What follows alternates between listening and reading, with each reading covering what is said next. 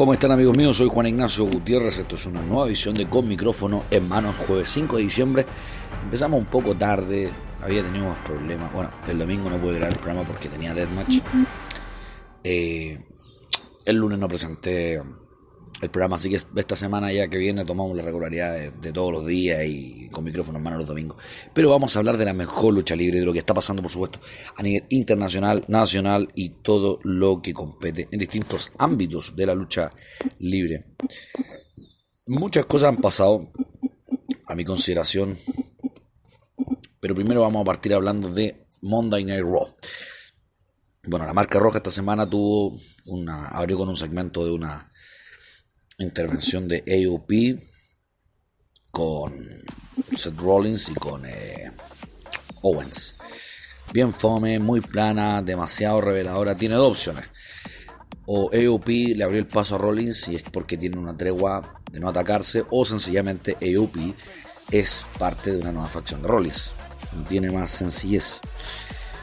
Ha sido muy predecible el producto de, de WWE ha sido muy eh,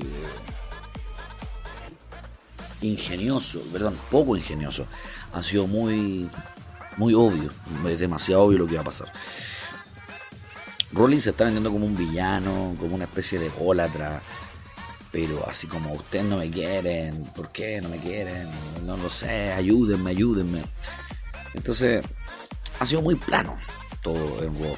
Después tuvimos un segundo segmento el Ashley Lane Rusev, que encuentro que iba por buen camino, iba muy bien direccionado. Pero esta última semana ha habido como golpes por aquí, por allá, y se salen, y se pega, y Rusev se mete, y se arranca, y se llevan preso a Lana con, con Lashley.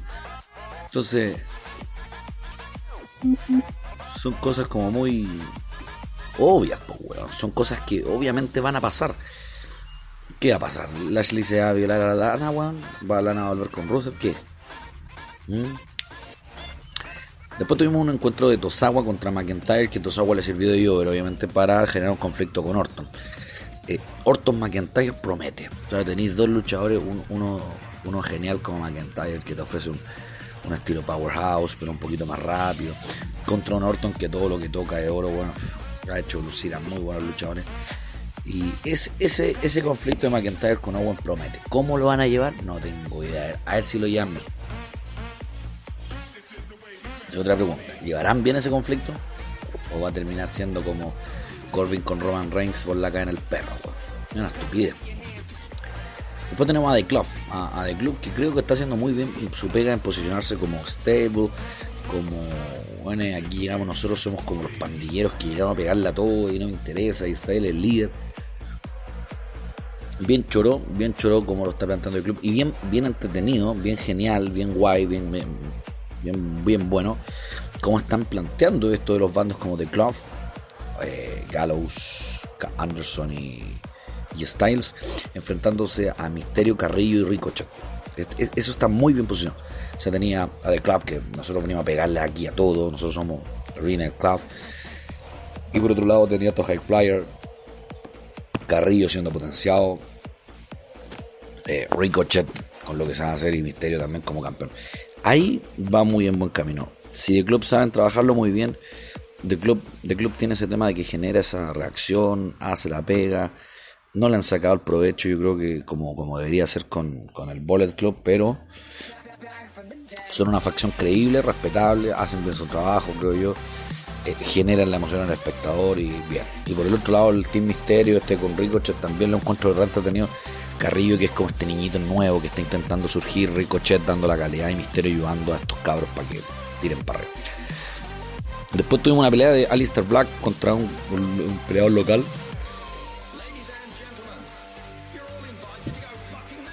Peleador local y se mete y al final una promo Body Murphy. Si plantean el feudo de Alistair Black contra Body Murphy, creo, creo que el único y el que más saca más provecho de esta situación es Body Murphy porque Alistair Black ya es un buen conocido. Alistair Black es un buen respetado. Y Bobby Murphy como que ha ridiculizado un poco, le va a tocar la puerta, le hace como un chiste, weá. Eh, broma, no, no, que no entiendo muy bien para dónde va eso. Obviamente va por un feudo. Pero no entiendo para qué hacer eso si le quitáis la credibilidad a Alistair. y le está dando una credibilidad un poco cómica, tal vez si eso es lo que quieren, bueno, eh, con Bobby Murphy eso es lo que pueden lograr. Vaya a saber. Después tiene una lucha completamente deplorable, me llega lástima, que es Andrade versus Eric Young. Eric Young fue uno de los buenos más grandiosos de la TNA. Yo no sé qué está weando ahí. Eric Young debería volver a Impact, como lo están haciendo todos, como está Sammy Callihan, eh, la Tessa como está RVD, Rhino. Eric Young no puede estar prestándose para esa weá. Es un gallo que, llegó a tener a Sanity en, en NXT, que Sanity hoy día, si estuviera en la guerra los miércoles por la noche, rendiría. Tendrías a un Eric potente, pero no, lo tienen ahí yo veándole a Andrade, mm, que no entendí muy bien, pero esa pelea fue una pelea de exhibición, porque después se metió el Truth por el título 24-7, que ya llega a parecer un mal chiste. O sea, si no renováis el título del tema del 24-7, ya como que el Truth, el Truth para todos lados, el para todos lados, el título es como muy marquetero, para acá, para que llamar la atención. Bueno, si eso es lo que quiero leer, que lo haga, pero esa es mi crítica, ya parece un mal chiste, no, no, es, no tiene una atracción como lo que hacía Crutch Holly, que corría para allá, para acá y tenía que andar salvándose. Aquí no, la weá es como muy obvia. Después tienes a Eric Rowan. Yo creo que Eric Rowan tiene escondido un gato. Perdón, un, ratón. Muy al estilo de Black Rain en TNA. Y de no ser cierto esto que yo estoy diciendo, tiene la máscara del chivo y todo esto que estamos viendo es una estupidez. Que es lo más probable también. Eh, eh, w cada vez que se, se, empodera y, trabaja en, esconder algo y darle este de hay un luchador pelea por algo y barrio la casa y anda con una cosa. Es, todos creen algo, pero la weá al final es una estupidez. Recuerdo con Kane, Que andaba con una bolsa y todos creíamos que era la máscara y iba a volver el Kane rojo por ahí por el 2007. Tenía una máscara del Rey Misterio y era porque quería ver al Rey Misterio. Entonces ahí está la weá, pues. Cada vez que se, se empecina, se, empodera y quiere hacer algo como medio misterioso, termina haciendo una mala el, famoso gerente general misterioso, weón, anónimo, era Hornswoggle. O sea, una weá que empieza con una muy buena idea, con un muy buen trabajo, termina siendo un chiste, un mal chiste, de hecho. Entonces, bueno, WWE se sacrifica siempre en hacer esa weá. Las Kabuki Warriors contra Charlotte, puta, una pelea yo la encontré muy fome, weón. Hace muy bien ver a Charlotte. Si se la pega, bien, bien, bien visto bien hecho. Pero para mí, muy malo. Kabuki Warriors tenían que haber tenido un rol más protagónico en Survivor Series, las campeonas femeninas y estaban en la marca roja. No, eran unas huevonas más que estaban ahí. Unas minas más que estaban ahí nomás puestas y bienvenidos. Y ahora lo están potenciando, pero no sé, creo que creo que lo que más ha sacado provecho es Kairi Sane. Y esto, esto, esto volverla dark y no, no tan fantasy. Eh, ¿Cómo se llama esta mierda? Fantasy, no sé cuánto, el juego este, los piratas, qué sé yo. Eh, está bien ese, ese toque negro. Final Fantasy. Eh, me parece bien, me parece bien. Después tuvimos a los Viking Riders contra un competidor local, fome la wea. Tiene sentido cuando los competidores locales están para potenciar un equipo y ya, no va a ser una wea más.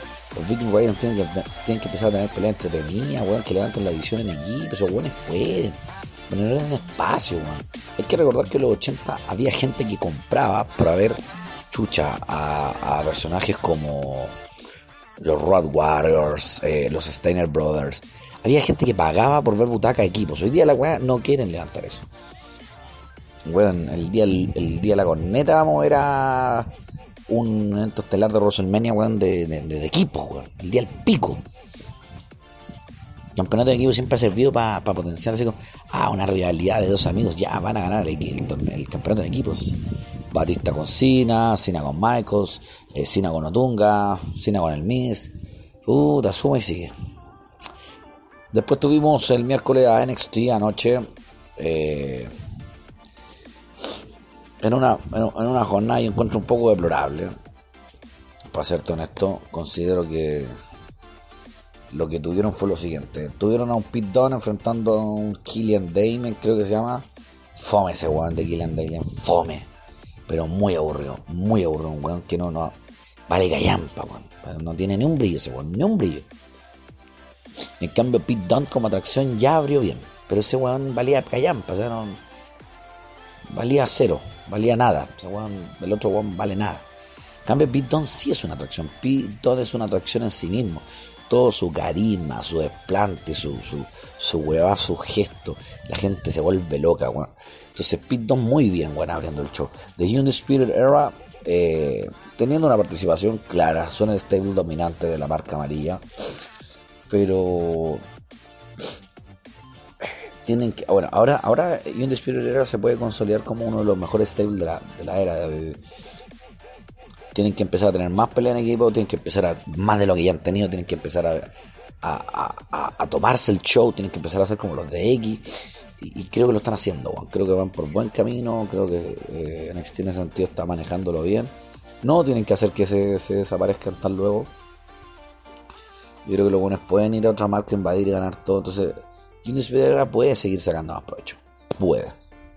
otra, de, otra de las atracciones principales que tiene NXT y que creo que es el weón que más ganó con el tema de Survivor Series, la barca, la weá, es Kate Lee.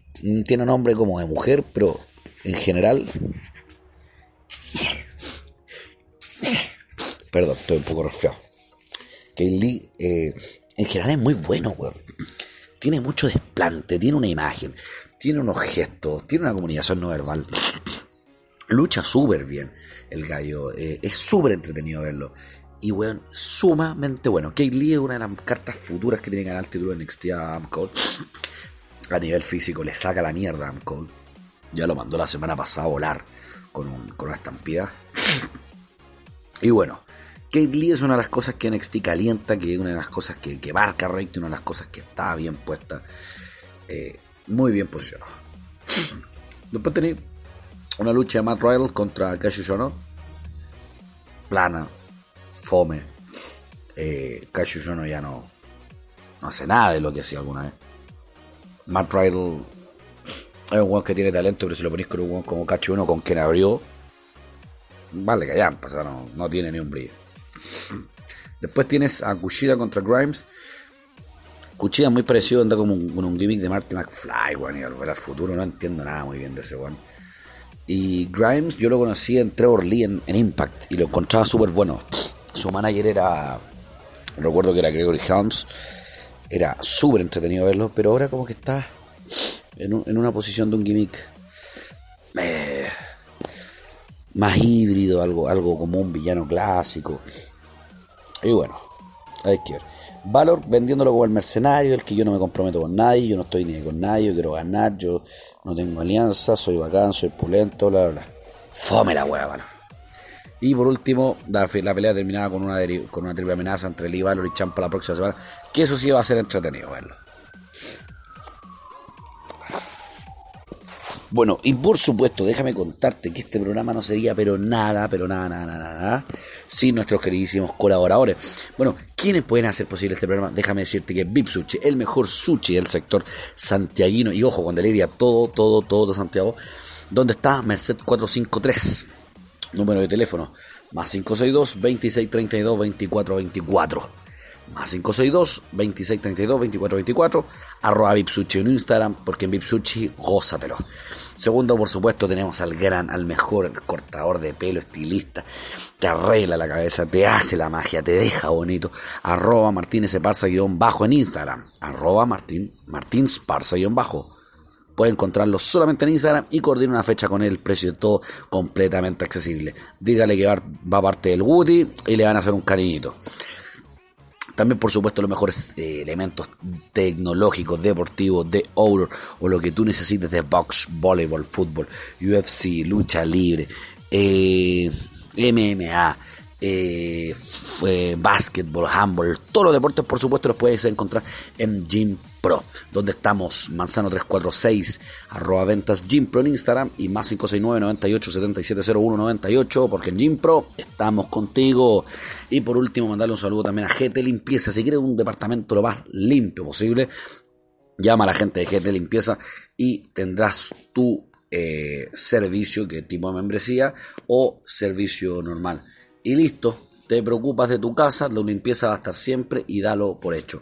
Puedes escribirnos al más, pueden escribirle al más 569 97 94 42 16 o al más 569 9588 27 85. Arroba GT Limpiezas en Instagram, Bueno, amiguitos, eso es eh, parte de nuestros colaboradores también que hacen posible este programa. Pues, si no, no tenemos, no tenemos nada que hacer. Bueno, otra de las cosas bien entretenidas de este programa de esta semana es que en el All Elite Wrestling tuvimos, abrimos con The Young Box y Dustin Rhodes, hijo Goldust, versus Sammy Guevara, Santana y Ortiz, que serían parte del Inner, inner Circle de Chris Jericho. Bueno, programa sumamente, una abertura sumamente entretenida. Los Young pasando esa raja, como siempre, se creen más de lo que son. El weón es uno de Matt, Jackson, es el que más se cree el cuento y que quiere levantar a tres weones. Ese weón súper flaco, pues weón, no weón. No tiene idea de nada, pues, ni de física, ni de nada. Pues, ¿Cómo levantar ese weón a tres weones? Entonces, no, ahí se pasan a raja de repente los Young Box, se creen más de lo que son y, creen. No sé, weón, no me gusta esa weón. Pero una lucha bien parejita, entretenida, no tan rápida, pero muy intensa, con hartos momentos de clímax, hartos finales falsos, harta entretención. Así que no, me gustó la abertura. Después tuvimos un tren barreta contra Fénix, que la mayor conclusión que yo tengo de esa lucha es que cualquier luchador que tenga la posibilidad de mostrarse de una manera correcta lo va a hacer y puede mostrar su talento oficial. La pelea tuvo una pelea más, una pelea más nomás del show, como cualquiera, pero ¿por qué digo esto? Por Trent. Trent cuando yo lo vi en WWE, Trent Barreta, era una mierda, pero una mierda. Pero era porque hacía la pega yo, lo tenían ahí para que le pegaran, para que le sacaran la chucha, para pelear de squash, squash es peleas rápidas. Entonces tuviste una lucha muy, muy, muy, muy, un luchador muy fome, que no tenía oportunidades para mostrarse y que las oportunidades que tenía era para recibir, para vender y para hacer bien al, al, rival. Perfecto. Pero hoy día tiene un Tren Barreta que es parte de Best Friend. Genial, que muestra trabajo, es impecable, hace ver bien a su rival, sus rivales lo hacen ver bien a él. Un weón muy trabajador y lo felicito si me está escuchando probablemente. Y nada, Tren Barreta esa es la mayor conclusión. Después tenía una promo de Cody. Eh, que hace alusión de eh, el, Rhodes Color de, de, de Maxwell Jacob Fredman y el de Damien Prest en NXT haciendo chistes. Por unos minutos vi a Ric Flair en el ring, por unos minutos vi a Ric Flair cuando se sacaba los zapatos y se volvía loco.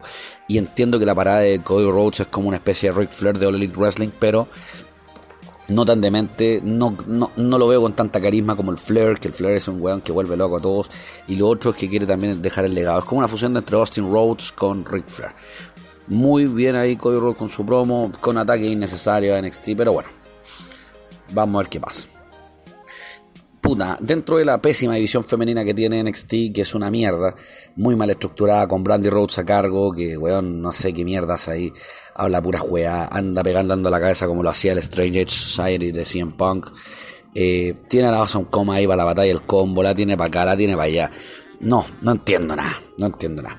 No entiendo nada. Son como tiene, que brillar sola, es una, una ya vieja, sabe del negocio, sabe pelear, tiene carisma, sabe listo, déle en espacio. No sé qué mierda se hablan de Rhodes ahí.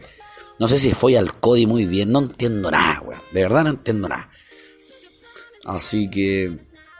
Ah, pero dentro de toda la mierda que hay en, la división femenina, porque es una basura, eh, salva la Nyla Rose, la, la luchadora transgénero Nyla Rose que se pegó una muy buena destrucción esta semana, le sacó la mierda al árbitro Calvo, a una luchadora, a varios más que estaban ahí. Después tuviste un segundo segmento, un segundo espacio de lucha libre femenina que se metió Brandy con esta ni Britt Baker de público. No entendí muy bien ese chiste, si era que Britt Baker estaba de público porque siempre sale de público en NXT o porque no sé, no entendí nada. Si era un chiste bien fome la weá y muy malo el chiste y nada, división de mierda, división femenina de mierda. No tengo nada que decir de esa división, una mierda. O sea. Salva esta niña Río que pelea súper bien, pero chucha la Rose y sería, pues no, tiene nada más. El resto metía a Brandy Rhodes y Brandy Rhodes, puta, es como lo que toca lo vuelve malo, weón. Después tuviste una, una promo de Jericho con esto, imitándolo de la lista, obviamente, con el Luchasaurus, Jungle Boy, Jungle Boy, Luke Perry y otro, el otro nano que no me acuerdo, no me sé el nombre, y Jack Hager. Puta, a ver, yo encuentro que la promo estuvo súper buena. Encuentro que el segmento. Bueno, Jericho es un weón que no necesita hacer mucho. Entiende el concepto del más en menos en lucha libre. Perdón, el menos es más. Y. Puta, déjame decirte que la promo súper entretenida. bacán. Luchasaurus y Jericho tienen una química ahí bien entretenida. Eh, lo agarró para lo agarró le hizo una broma de de que los dinosaurios estaban eh, extinguidos y no sé qué, bien, muy entretenido. Ah, Jericho puso una lista como en francés de todos los luchadores con los cuales no se enfrentaría, haciendo una clara referencia de List of Jericho de WWE. Y muy bien entretenido el, segmento de Jericho, pero se está volviendo un poco repetido toda la semana. Y lo que más entretenido el segmento es que le hizo una alusión a Jungle Boy Luke Perry, Jack Perry por su padre Luke, que murió, Luke Perry, que era un actor, que murió el 30 de marzo de este año.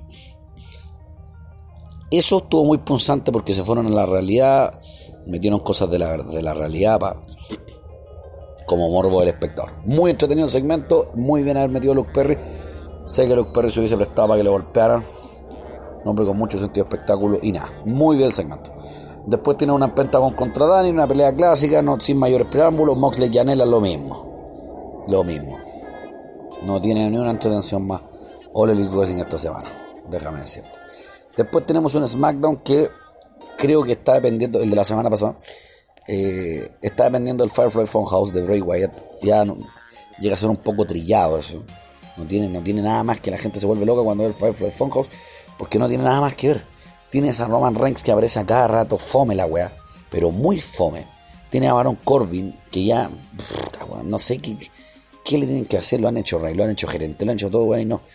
Fome. Sus promos, weón, de villano. Ay, mira el perrito huevo. Weón, ¿qué es eso? Es un chupa un niño de, de, 10 años, weón.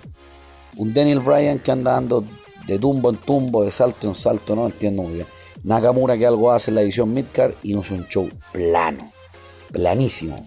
No lo encuentro ni de la, ni la edición femenina ni que hablar, weón, de los parejas menos. Noticias fuera. Ah, déjame terminar. Impact Wrestling. Tiene tres cosas que rescato. Cage contra Edwards con una interrupción de Michael Elgin, muy entretenido. Bien. Volvió ODB, la famosa como eh, Butch Hager, que está como niñita de la calle y se gana la vida ya muy callejera. Le ganó a Taya Valkyria. Y RBD contra Rhino, que lo encuentro fome, pero RBD está haciendo algo nuevo y eso me parece muy entretenido. Como concepto fome, pero lo que están haciendo es muy entretenido. Así que atrévanse a ver RBD con Rhino. Después tienes noticias. Wade Barrett, ¿se acuerdan de Wade Barrett? Eh, Wade Barrett, el luchador que hacía el codazo, firmó por NWA y va a ser el sustituto del racista Corneta. Después tienes a un Dio Madden que salió de Raw y volvió al Performance Center para terminar su carrera como luchador. Tienes a John Morrison que volvió después de años a WWE. Vamos a ver si lo manejan, vamos a ir a ver a dónde va a parar. Debería ir a parar SmackDown, que es un show plano, fome. Tal vez le daría más dinamismo. Meterlo en realidad con Elmis, con Seth Rollins, con Daniel Bryan, con Adam Cole, con Kate Lee, con Nakamura, con Corbin. Por ahí tiene que ir. Con Reigns no, porque sería una mierda. Antes de entrar a 5 luchas clandestino con el torneo de Deathmatch, déjame decirte que han pasado 10 años de la muerte de Umaga. Y quería tocar un tema súper especial acá. Umaga era un luchador que yo lo conocía de su época de 3 Minute Warning, ya, de los 3 minutos del peligro del segmento de Eric Bischoff, que le fue muy útil para, para la guerra contra SmackDown de Billy Shock fueron muy útiles para posicionar a Bischoff como este hijo de puta con una pandilla maraca de, hijos de perra. Y aquí llegamos nosotros y Bischoff era una rata cobarde, yo hacían el trabajo sucio y pega. Golpearon a gente como Pat Patterson, a Jimmy Superfly Zuka, intentaron golpear a... Ah, bueno, ¿cómo se llama este viejo, Legendario manager. Eh, bueno, intentaron golpear a, esta señora también, a, de Fabulous Mula a Freddy Blasi, Freddy Blasi, Classy Freddy Blasi, a Fabulous Mula con la May Young, eh, sin fin de cosas. Después tuvimos una evolución del personaje en Umaga. Umaga fue un weón que debutó en grande, después de WrestleMania 22 debutó golpeando a Ric Flair, hizo una tremenda pega, weón, la rompió, tuvo regalías memorables contra gente como Jeff Hardy, contra John Cena. Ah, tuvo peleas muy, muy, muy entretenido Maga. La gente que quiere saber eh, o se está iniciando en esto de la lucha libre, yo les siempre recomiendo ver ciertos estandartes como Villano JB, Roy Viper, Ric Flair. Bueno, si quieren vender una bestia como medio inentendible, una bestia que necesita alguien que lo traduzca. Umaga es uno de los mejores casos. Umaga es un hombre que te garantiza. Era una especie de Kamala, pero más malo, más villano, más, más oscuro. Eh, tuvo un careo con, con Kamala, recuerdo. Eh, Umaga te daba esa garantía de entrar a destruir y pescar lo que pescaba. Y para ganar le costaba. Jeff Hardy cuando le metía en las luchas le costaba ganarle a Umaga.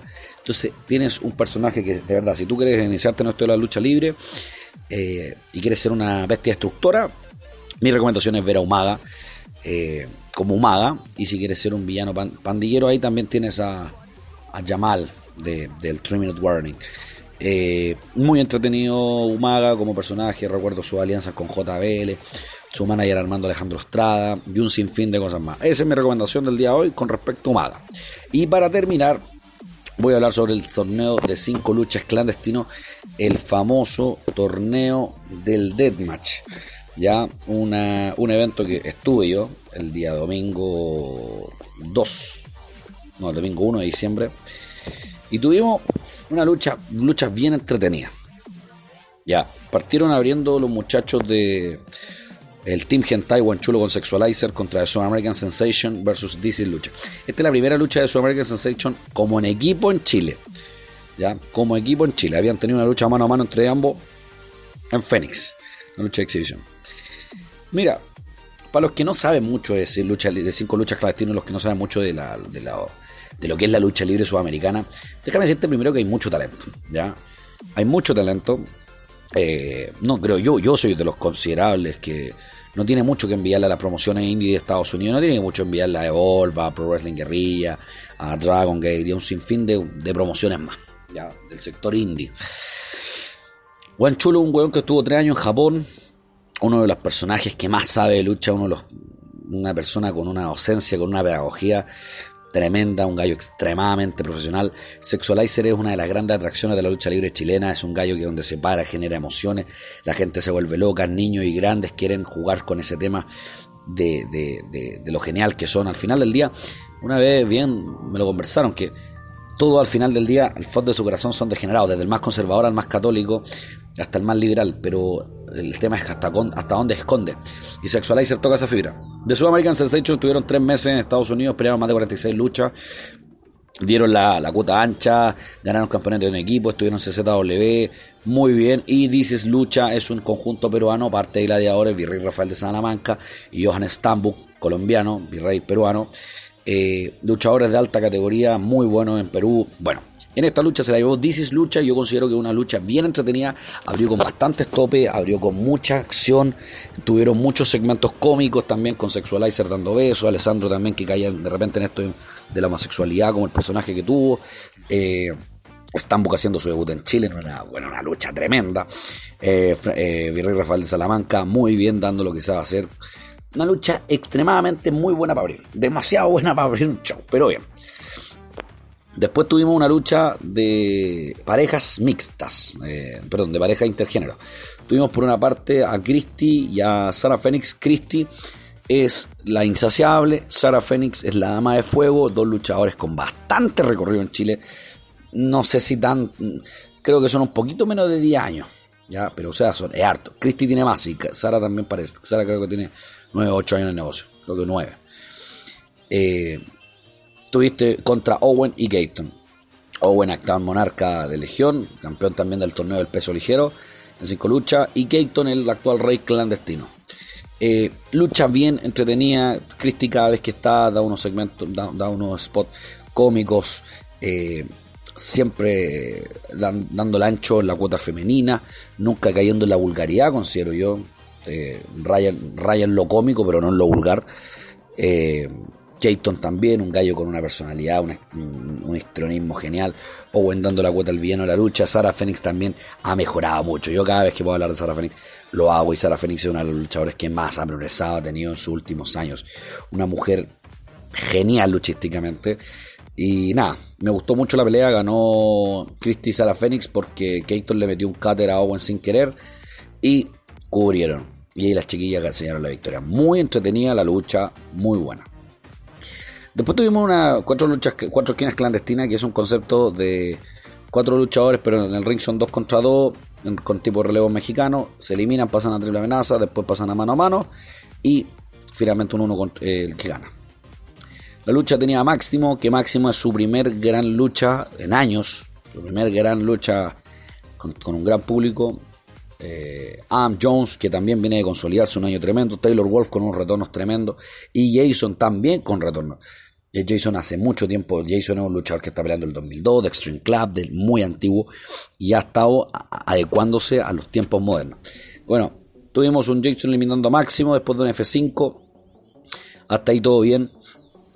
Una lucha con bastante acción, yo creo. No, no creo que tuvieron cuota baja. Después tuvimos a un Taylor con eliminando a Jason. De hecho, Taylor eliminó a Jason con su, con su movimiento de fábrica. Y finalmente un Adam Jones contra un Taylor Wolf que yo creo que bien leí por ahí. De aquí a unos dos años esta lucha se va a volver un clásico. Adam Jones contra Taylor Wolf. Lo, más entretenido de la lucha es que es un concepto de peso completo, donde todos creían que era una lucha de bulto, era una lucha de... Eh, aquí hay mucha fuerza, que hay quien es el más fuerte. No, la lucha no tuvo nada de eso. La, la lucha tuvo mucha acción, mucho vuelo, mucho impacto fue una mezcla entre unos pesos completos con vuelo. De hecho, Jason se mandó un tope suicida hacia afuera de la, lucha. Taylor dando esa categoría de lucha libre internacional que, entrega muy bien en la lucha. Adam Jones consolidando el año con un, con un triunfo sobre Taylor. Lo rompió y Máximo volviendo en todo su esplendor, déjame decirte. La lucha estuvo muy, muy buena. En la tercera lucha, a ver, tercera no, sí. Después tuvimos a Sinner contra Alejandro XL Saez. Eh, me tocó presentar esa lucha. Yo creo que la lucha fue ver a, Alejandro Sáez. Esa es la verdad. Yo creo que eh, XL es un luchador que, siempre ha dado garantías de calidad. Eh, sus enfrentamientos con Ciner, tanto en Brazilian Wrestling Federation como en otras partes del mundo y en Chile, siempre han sido unos clásicos. Ciner contra XL. Pero lo que vimos este día domingo fue muy entretenido porque vimos un XL un poco más suelto, vimos un XL con ganas de bromear con el público, con ganas de estar ahí, con, no, tanta esa seriedad, esa brutalidad que siempre nos entrega, que lo hizo. Pero rayó muchas veces en, interactuar con el público, que Alejandro sabe, XL no, no, suele hacerlo mucho, yo considero yo, un gallo que entra, hace su trabajo, limpia la casa, barre, mutila, masacra y gana o pierde. Pero entrega todo. Y esta vez tuvimos un AQL haciendo interacción con el público, haciendo eh, el trabajo de estar, de, posicionarse, de querer eh, eh, dar un show. Esa es la verdad. Una lucha muy entretenida que se llevó Alejandro XL Saez. Después tuvimos una lucha de 3 contra 3. La mala influencia, Satara, Fear y el gallo, el ex gallo Nacho Hernández, enfrentaba a The Maze, Rencor y Carnicero. En general, la lucha muy, muy pareja. Creo que siempre que tenemos una Satara que entrega calidad, Fear, Nacho Hernández también son luchadores sumamente movidos. En el otro caso tenemos un Carnicero y un Maze que son luchadores más de impacto. Y un Rencor que sí es un poco más fly. Dogma de los Rencorosos se llevó la victoria finalmente de que Maze aplicara una garra a Nacho Hernández y cubriera a Rencor. Pero ojo, el final queda un poco abierto porque que de Mace le haya ganado a, le haya eh, aplicado la garra a Nacho Hernández para que eh, para que Rencor cubriera, quiere decir que la potencia de Rencor no es tan fuerte, sino que de Mace pareciera tener más ahí los puntos sobre la I. Mancilla contra Billy Roca, sadismo total. Billy Roca se impuso sobre Mancilla, Mancilla dio la vida en una de las luchas más extremas de su vida. Alcohol contra Francis Rodríguez, por minutos pensé que repetíamos la final del torneo 2018, Alcohol ganaba, pero no, quien se llevó la victoria finalmente fue Francis. Y en un Billy Roca Francis, que va a estar mañana, Billy Roca con nosotros, amigos míos. Francis Rodríguez se llevó la victoria sobre Alcohol y Billy Roca con Francis. Billy Roca se coronó campeón del torneo de Deathmatch. En una lucha que lo invito a que la vean para no resumírselas tanto. Y. Nada, lo que tenía que haber pasado, de hecho creo que el trabajo que han hecho con Billy Roca para atrás es de hace más de un año de un crecimiento de un luchador que pasaste a hacerlo un, midcard a trabajarlo como un submission machine, como un gallo que está ahí, siempre la pelea, la cara, bla, bla, bla, hasta que se coronó y fue su año. Creo que ha sido el año de Gayton y de Billy Roca, sin lugar a dudas para todo esto. Amigos míos, soy Juan Ignacio Gutiérrez y esto es Con micrófono en mano.